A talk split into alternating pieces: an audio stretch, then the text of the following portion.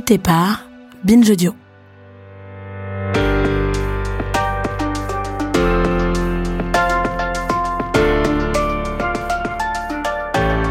Bienvenue dans Rappelle-toi demain, un podcast d'un genre nouveau qui nous initie à l'archéologie.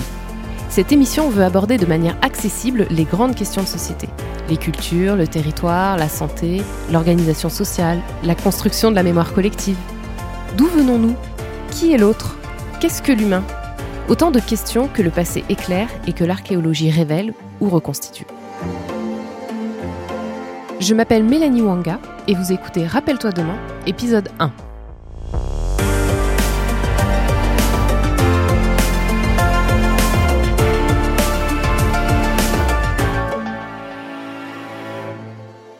Personnellement, le handicap, c'est une question importante dans ma vie. J'ai une sœur autiste et ma famille a toujours réfléchi aux moyens de l'intégrer dans la société et de lui apporter les soins dont elle avait besoin. Cette émission, rappelle-toi demain, c'est l'opportunité aussi de me demander comment sa vie aurait été différente si elle était née il y a 2000 ou 10 000 ans, par exemple. De me poser une question, comment les sociétés avant nous traitaient le handicap, qu'il soit physique ou bien mental? Alors dans ce podcast, on s'est dit qu'on allait commencer justement par raconter des histoires, parce que c'est toujours la meilleure porte d'entrée vers l'inconnu. Et pour ça, aujourd'hui, je reçois Valérie Delattre. Bonjour. Bonjour. Alors vous êtes archéo-anthropologue à l'INRAP. Alors l'INRAP, on va juste dire ce que c'est, l'Institut national de recherche archéologique préventive. Et vous êtes aussi autrice de Handicap quand l'archéologie nous éclaire, aux éditions Le Pommier. Donc vous avez deux spécialisations, si j'ai bien compris, les pratiques funéraires et culturelles de la protohistoire au Moyen Âge et la question du handicap. Donc aujourd'hui, on va se pencher sur ce deuxième sujet, plus précisément, que vous allez éclairer et nous aider à comprendre. Et on va en avoir besoin. Dans le cas spécifique du handicap, on pense souvent que nos ancêtres n'avaient pas le temps de prendre en charge ce type de différence mentale ou physique parce qu'ils étaient bah, occupés à trouver des solutions de survie. Et dans les séries télé, par exemple, les mondes anciens, ils paraissent souvent violents et impitoyables. Et pourtant, il y a quand même la série Game of Thrones, spoiler alert, qui s'inspire du Moyen Âge européen. Et dans cette série, on trouve le personnage de Bran le Cassé, qui est un noble pris en charge avec divers appareillages et même une chaise roulante en bois. Et il devient roi à la fin de la série. And who has a better story than Bran the Broken? The boy who fell from a high tower and lived. He knew he'd never walk again, so he learned to fly. He crossed beyond the wall, a crippled boy, and became the three-eyed raven. C'est vrai que nous, on a tendance à imaginer le handicap comme une problématique qui est uniquement moderne. Et pourtant, l'archéologie, et en particulier la paléopathologie, ça nous démontre bien que la réalité était plus complexe. Est-ce que vous pouvez nous faire un petit décryptage et nous donner une définition de ce qu'on appelle les disability studies? Ben, D'ailleurs, vous avez utilisé le mot problématique. Déjà, ça inscrit quelque chose comme étant un souci ou un problème. En fait, c'est une thématique simplement sans y mettre de connotation. En fait, travailler sur euh, le handicap, c'est s'inscrire donc dans cette plus vaste histoire de l'étude des maladies. Les os et les dents sont les seuls vestiges humains qui se conservent. La peau et les tissus disparaissent. Et l'archéoanthropologie, c'est faire parler les os. La paléopathologie, c'est une discipline qui est née euh, au début du XXe siècle et on faisait appel à des médecins, médecins de famille, qui étaient intéressés souvent en fin de carrière de regarder des ossements euh, préhistoriques, médiévaux et de pouvoir faire ce qu'on appelle un diagnostic, mais rétrospectif. Notre patient, il est muet, il ne peut pas nous dire euh, j'ai mal là, j'ai mal au ventre ou j'ai mal au dos. Donc on n'a que la matière osseuse pour pouvoir poser un diagnostic et dire un tel souffrait d'arthrite, un tel était bossu, ça, ça peut se voir à l'œil nu. Ou maintenant, on fait appel à la paléogénétique. Avec des lames minces, on peut aller au, cœur du cœur du cœur de la cellule pour avoir accès à des maladies bien particulières. Donc, auquel cas, la paléopathologie, l'étude des pathologies anciennes, des maladies du passé, c'est vraiment une discipline annexe, mais totalement corollaire de mon métier d'archéo-anthropologue. On travaille vraiment euh, en symbiose totale, puisque moi, je peux voir sur un squelette, il lui manque quelque chose. Un bras, une jambe, il est bossu, ses vertèbres sont soudées. Mais après, le diagnostic doit être posé par un professionnel. Donc, auquel cas, on, va, on amène nos squelettes euh, du temps passé chez le médecin, on leur fait passer des IRM parfois, des radios, on leur fait faire euh, tout un, tout un parcours qui est celui d'un patient en souffrance. Et donc, travailler sur le handicap, c'est travailler sur les handicaps qui ont laissé une lecture sur l'os, Donc, par exemple, les handicaps psychiques, les handicaps mentaux, cognitifs, l'autisme, je ne peux pas y avoir accès. En revanche, tout ce qui est euh, pathologie invalidante, tout ce qui est agénésie, manque un membre, une amputation, la lecture des opérations chirurgicales, voire même neurochirurgicales parfois, euh, on y a accès. Mais il faut que cette lésion, cette pathologie, elle ait laissé une trace et qu'elle soit invalidante. Et ce qui est intéressant, c'est qu'à chaque fois, il faut contextualiser. Imaginez un footballeur aujourd'hui, il se casse le tibia et le péroné il est contrarié parce que sa saison, elle va être interrompue pendant trois mois, mais on va savoir réduire sa fracture, l'immobiliser, lui mettre un plâtre. Quand on n'a pas cette technique orthopédique, au début du Moyen Âge, vous tombiez de cheval, vous vous cassiez les mêmes os, ça se reconsolidait de façon anarchique et vous étiez quelqu'un d'handicapé parce que vous boitiez.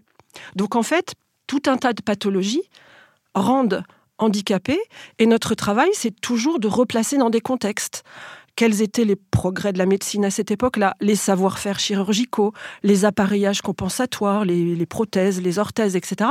Et parce que le handicap chez un, paysan gaulois, c'est pas le même que chez un moine cistercien ou chez un pré-inca ou en Australie. ce que vous voulez dire, c'est qu'il y a différentes manières de traiter. Euh, Tout à fait. À chaque fois, il faut savoir où on en est dans chaque époque des savoir-faire et des compétences, aussi bien dans les interventions euh, chirurgicales que y compris dans les comportements hein, d'inclusion ou d'exclusion, euh, avec ce que l'on sait stricto sensu de l'archéologie, puis parfois des textes. Alors vous, Valérie, vous êtes spécialiste des rites funéraires, qui sont un peu au cœur de l'archéoanthropologie. En quoi ça consiste?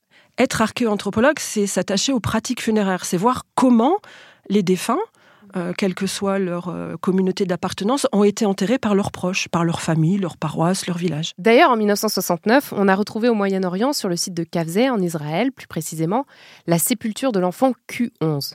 Et c'était la seule, d'ailleurs, à avoir reçu une offrande. Vous pouvez nous dire, qu'est-ce qu'il avait de spécial, cet enfant? Alors, on est à peu près 100 000 ans avant notre ère, et on a un petit enfant dont on sait en étudiant les restes du crâne, on lui a fait passer un examen euh, hyper euh, compliqué, une tomographie, c'est-à-dire qu'on a essayé de reconstituer son cerveau en trois dimensions. Parce qu'on s'apercevait que son crâne était un petit peu euh, atypique et pas tout à fait conforme. Et de toute évidence, mes collègues paléopathologues se sont rendus compte qu'il était handicapé mental, qu'il devait avoir un trouble, alors peut-être un déséquilibre, il n'était pas complètement autonome. Donc il a grandi malgré euh, ce, souci qui faisait que de toute façon son entourage était beaucoup plus présent et s'occupait de lui, forcément. Et lorsqu'il est décédé, son autonomie était la même dans l'au-delà. C'est-à-dire que ses proches ont considéré qu'il fallait aussi l'accompagner dans la mort, tel qu'il avait été accompagné par des adultes dans sa petite vie euh, si fragile et si, euh, si, si euh, difficile est-elle été. Et on lui a déposé sur son torse des bois de cerf. Et c'est pas anodin de déposer des bois de cerf parce que le cerf, de toutes les traditions, à travers le monde, au même titre que le chien, le cheval. C'est ce qu'on appelle un animal psychopompe. Alors c'est un mot un peu compliqué, mais c'est l'animal qui accompagne les âmes, qui les aide à aller dans le paradis ou l'au-delà, quel qu'il soit. Et donc par ce geste euh, simple, mais rempli, on va dire, d'affection, d'émotion et de protection, une communauté euh, néandertalienne a voulu placer ce petit euh, fragile sous la protection d'un animal qui l'accompagnerait, l'aiderait à aller euh, vivre dans l'au-delà. Vous voyez, c'est ça aussi le métier d'archéoanthropologue, c'est que on, triture, on manipule des os, mais on doit aussi, alors pas se mettre à la place des communautés et euh, vouloir euh, réfléchir à leur place, mais essayer de picorer par-ci par-là des intentions, des gestes. Voilà, c'est l'archéoanthropologie dans son acception culturelle. Ouais, c'est émouvant, c'est émouvant de, bah, de voir qu'en fait... 100 000 euh, ans avant notre ère. 100 000 ans avant notre ère, euh, les mêmes préoccupations que nous aujourd'hui. Bah, le même intérêt pour l'enfance et une enfance amoindrie pour le cas. Et quand on parlait de d'éclairer euh, notre 21e siècle, euh, regardez comment on se pose des problèmes sur euh, l'école inclusive, sur il n'y a pas assez d'institutions pour accueillir les enfants autistes. Alors je dis pas que, alors je vais faire une, un raccourci que maman néandertal savait mieux s'occuper de son petit quand il était défaillant, mais au moins elle prenait en considération ou le groupe prenait en considération un petit défaillant, ne le stigmatisait pas, le faisait vivre l'accompagner pendant sa petite vie et savait aussi lui donner euh, quelques, quelques forces euh, pour l'au-delà.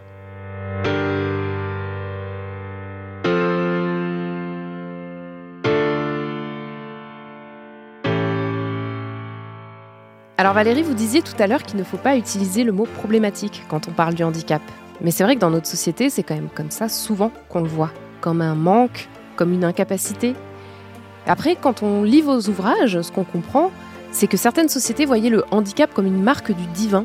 C'était quoi ces statuts spéciaux? C'est vrai qu'aujourd'hui, la définition du handicap, c'est une infériorité, une incapacité.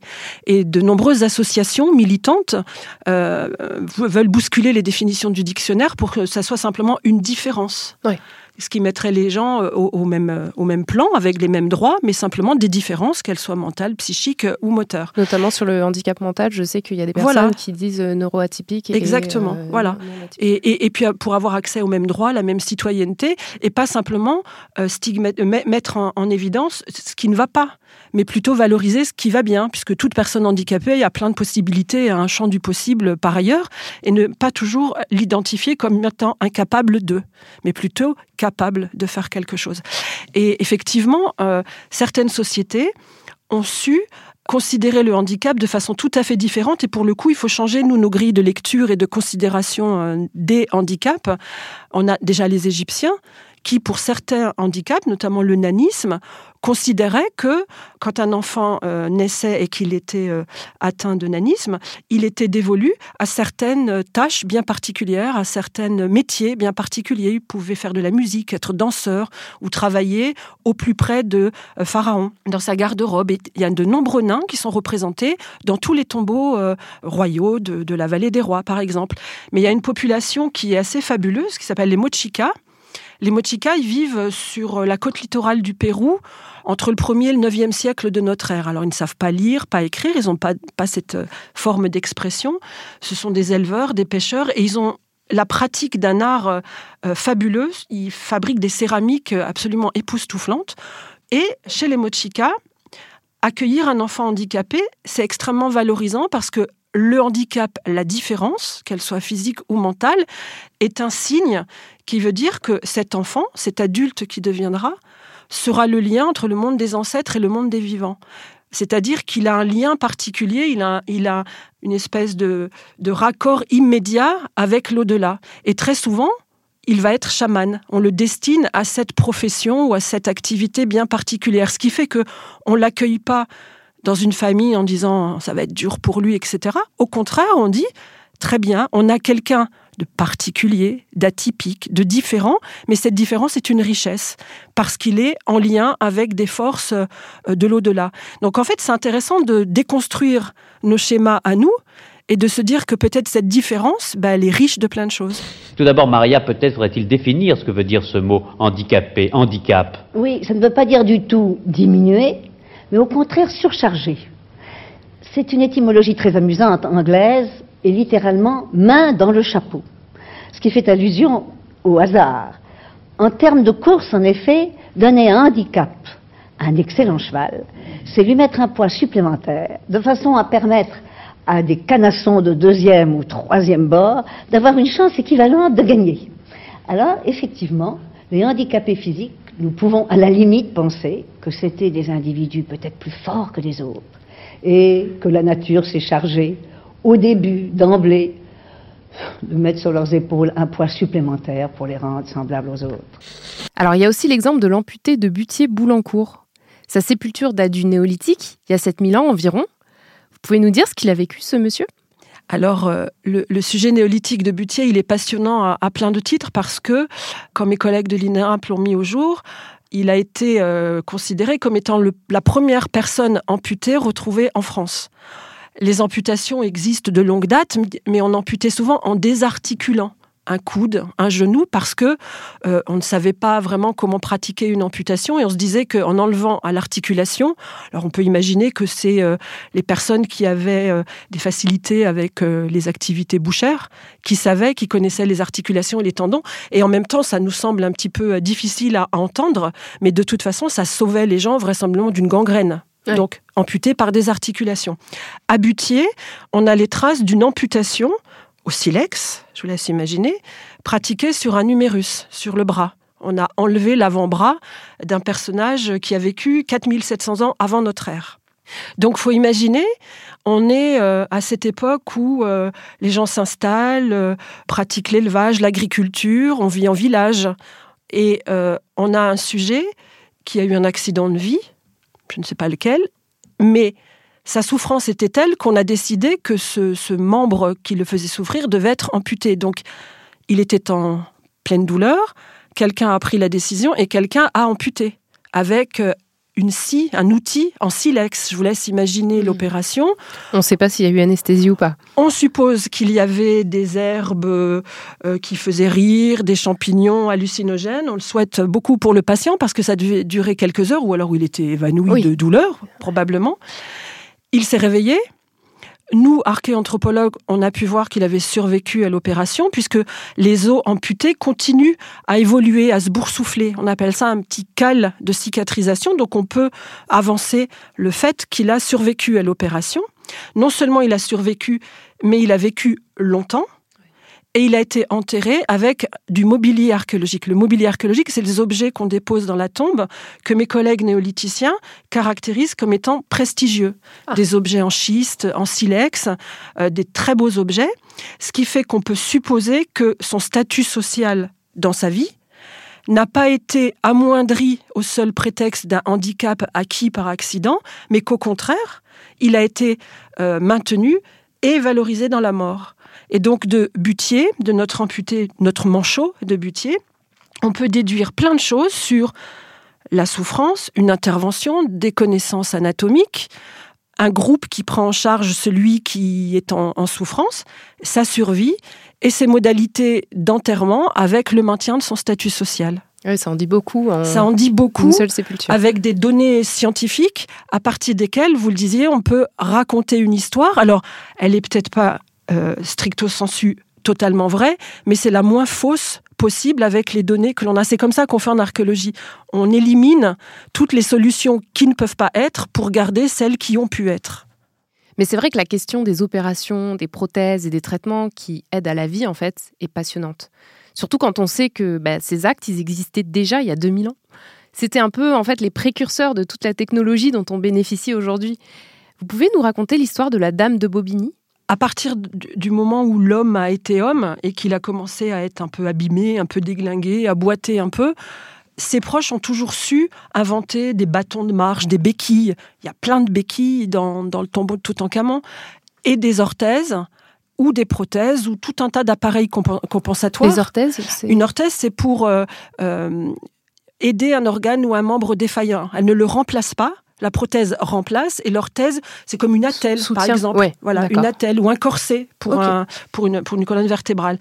Et on s'aperçoit en archéologie, parce qu'on les retrouve dans les sépultures, que l'homme a toujours su déployer mais des trésors euh, d'inventivité, d'ingéniosité, parce qu'il n'y a pas des catalogues de prothèses qui circulaient euh, à l'époque gallo-romaine ou à l'époque mérovingienne. Or, on retrouve tout un tas de bâtons, de cerclages de fer, euh, euh, y compris des restes de textiles, de bois, de cuir, euh, qui étaient destinés à accompagner les gens pour les aider soit à marcher, soit plus confortables. Et à Bobigny, lors de la fouille d'une grande nécropole gauloise, mes collègues ont trouvé une sépulture particulière qui contenait une femme avec les, les, membres inférieurs, les, les, jambes qui étaient complètement repliées sur le torse, quelque chose, une flexion atypique. Les os étaient boursouflés, comme rongés. Et en fait, elle avait une maladie. Le diagnostic a été posé une myosite ankylosante. Donc ça devait lui paralyser euh, totalement les jambes. Et dans la tombe, on a trouvé des, fragments de fer, droits ou repliés. Et puis en étudiant la terre dans laquelle elle avait été ensevelie, on a trouvé aussi des traces de paille, des traces de textile. Et donc on a pu reconstituer l'histoire d'une vieille femme âgée, paralysée, que ses proches ont voulu peut-être soulager, voire transporter, et lui ont fabriqué. Alors c'est un ovni, ça n'a pas de nom, un corset. Euh, c'est comme la coque d'un fauteuil roulant, mais sans les roues.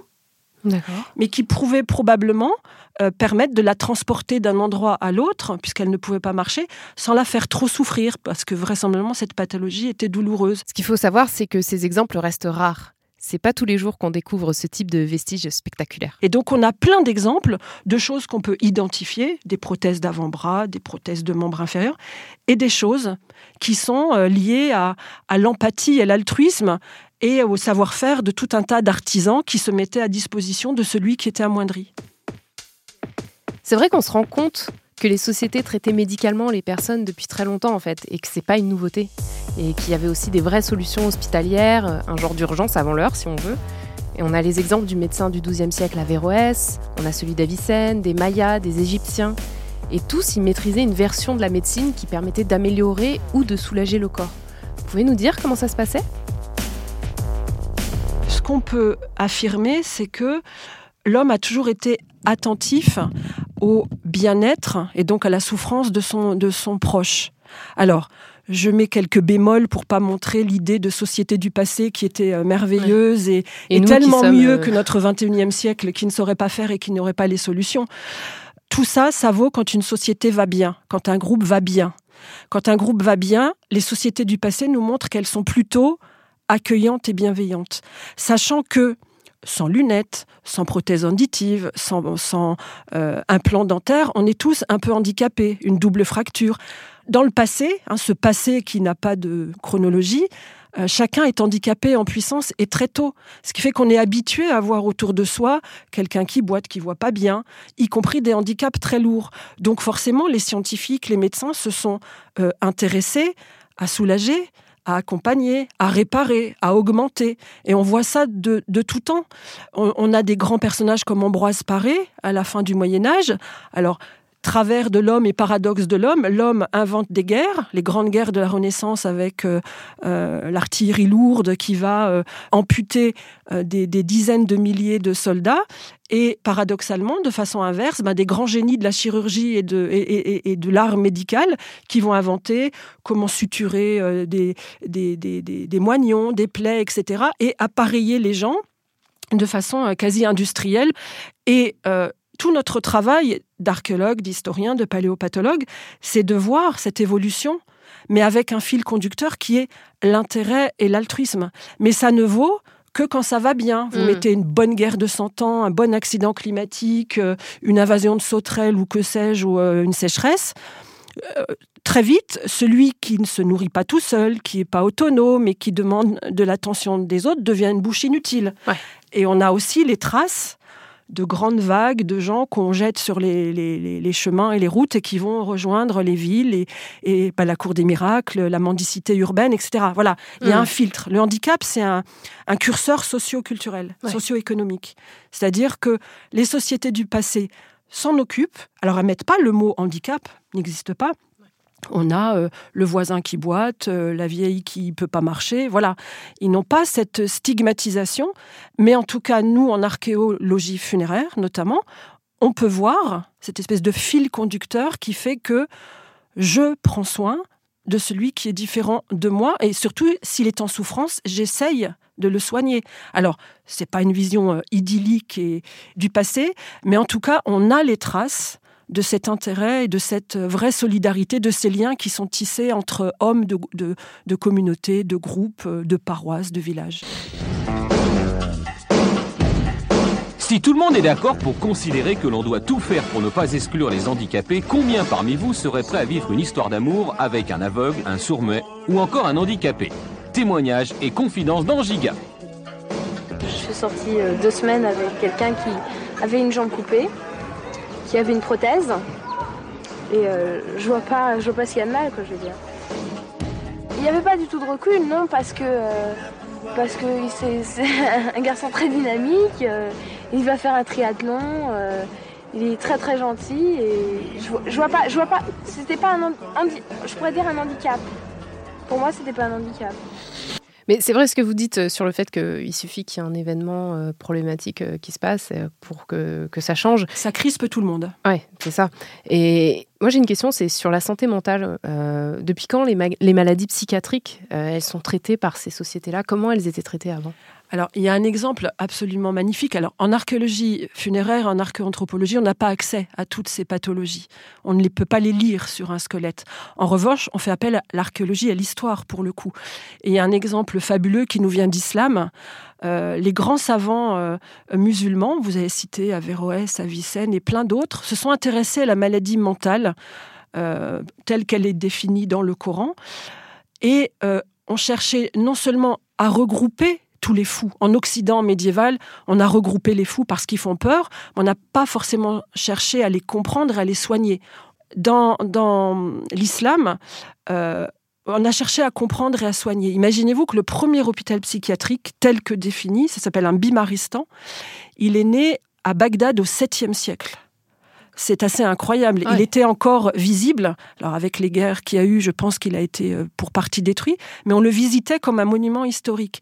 Et ces bimaristans, ce sont des endroits où on regroupe les fous mais on les soigne et on les soigne avec des techniques incroyables, avec des thérapies qui sont très contemporaines. On a inventé euh, la zoothérapie, la musicothérapie, l'ergothérapie et on met à leur service toutes ces disciplines et toutes ces sciences pour essayer de les guérir. Il y a la volonté de guérison. Et euh, ces grands savants ont laissé des textes magnifiques décrivant la dépression nerveuse, décrivant tout un tas de pathologies qui sont, euh, pour le coup, tel que défini dans, les grandes familles de handicap par l'OMS. Et qui plus est, c'est pas inintéressant, dans ces bimaristans, dans ces lieux, on accueillait les hommes et les femmes, on accueillait les pauvres et les riches, on accueillait les militaires et les civils. Tout le monde était mm. accueilli sans distinction et sans discrimination. Donc c'est pas inintéressant de réfléchir à ces lieux euh, d'accueil et de soins précurseurs de ce que sont nos hôpitaux psychiatriques et qui ont été euh, initiés par l'islam. Moi, je me, pose aussi la question sur bah, les vieux et les faibles de notre société. Parce que dans votre livre, qui s'appelle Handicap quand l'archéologie nous éclaire, vous évoquez des pratiques aussi d'exhibition, de raillerie, de dissimulation et même d'élimination des personnes en situation de handicap, notamment pendant les périodes de guerre dont on parlait. J'aimerais bien en savoir plus sur ça. On va revenir à ce qu'on s'était dit au départ. Quand moi j'ai essayé de travailler sur le handicap, je me suis dit quels sont les grands comportements qu'on peut avoir. Donc forcément, il y a éliminer. Et moi j'avais en tête euh, Athènes, Sparte, les philosophes grecs, Platon, l'eugénisme, les bébés difformes qu'on élimine parce que ce sont des sociétés où il faut être beau et en bonne santé. Donc, euh, éliminer, j'avais aussi en tête euh, accueillir les bimaristans ou en Occident médiéval les hôtels-dieux, les abbayes, euh, les invalides après avec Louis XIV, où on accueille les personnes qui sont différentes. Et puis il y a aussi se moquer, exhiber. Alors on peut commencer avec les empereurs romains. Auguste avait dans ces grandes villas des squelettes de nains, des fœtus d'enfants difformes qui étaient conservés dans du miel et qu'il montrait à ses visiteurs les cabinets de curiosité de la Renaissance, où on exhibe tout ce qui est euh, différent, difforme. Et puis, on peut parler des bouffons des rois. François Ier avait un nain, Triboulet, qui était son bouffon, euh, parce qu'il était atypique. Et puis, euh, venons-en à des périodes plus récentes, les zoos humains, Frix, mmh. Elephant Man, la Vénus noire, on n'est pas très loin. La Vénus autantote, qui a quand même été exhibée au musée de l'homme euh, jusqu'au largement au milieu du XXe siècle et qu'on a son pays demande les voilà jusqu'à ce qu'on restitue son corps empaillé par nos grands savants du XVIIIe siècle. Alors on contextualise, hein, c'était le XVIIIe siècle, mais ça donne à réfléchir. Elle a été enterrée en 1981 avec des obsèques nationales à Johannesburg.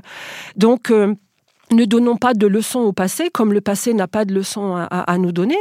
Et euh, euh, plongeons-nous simplement dans la Seconde Guerre mondiale avec les nazis. Le programme Action T4, qui n'a que 70-80 euh, ans, visait à éliminer toutes les personnes handicapées mentales et psychiques au prétexte que euh, ils étaient euh, euh, inférieurs et qu'ils nuisaient à cette recherche de la race supérieure. En Allemagne, on a, on a gazé 80 000 personnes handicapées mentales. Et en France, on n'a pas non plus de leçons à, donner parce que 45 000 handicapés mentaux sont morts dans les hôpitaux psychiatriques, comme Camille Claudel, par exemple. morte de faim. Morte de faim, parce qu'on n'a pas fait de loi, on n'a pas fait de décret, mais on a été beaucoup plus lâche et on les a laissés mourir de faim. Donc euh, c'est pas si vieux que ça. Notre histoire doit se pencher sur ces sur ces sujets, sur ces périodes un peu sombres, comme on l'a fait pour le Veldiv. Euh, c'est pas gagné, mais il faut le faire.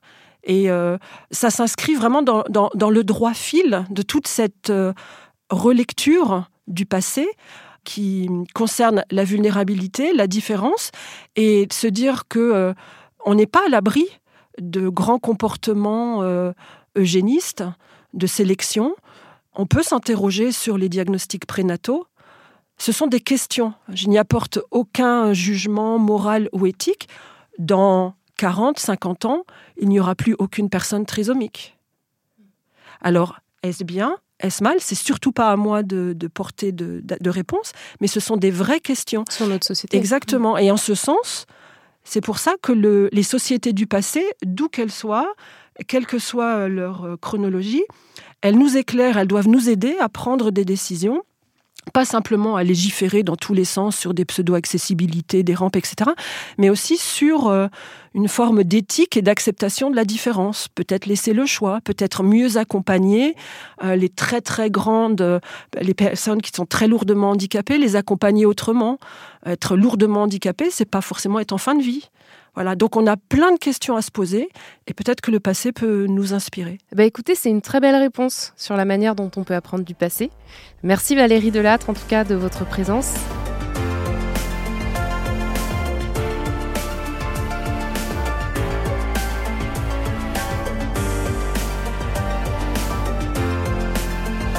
Merci à Valérie Delattre d'avoir répondu à mes questions. Et si vous avez aimé ce premier épisode, je suis à peu près sûre que vous adorerez les suivants. Donc abonnez-vous et laissez des étoiles sur vos plateformes de podcast préférées. À très vite!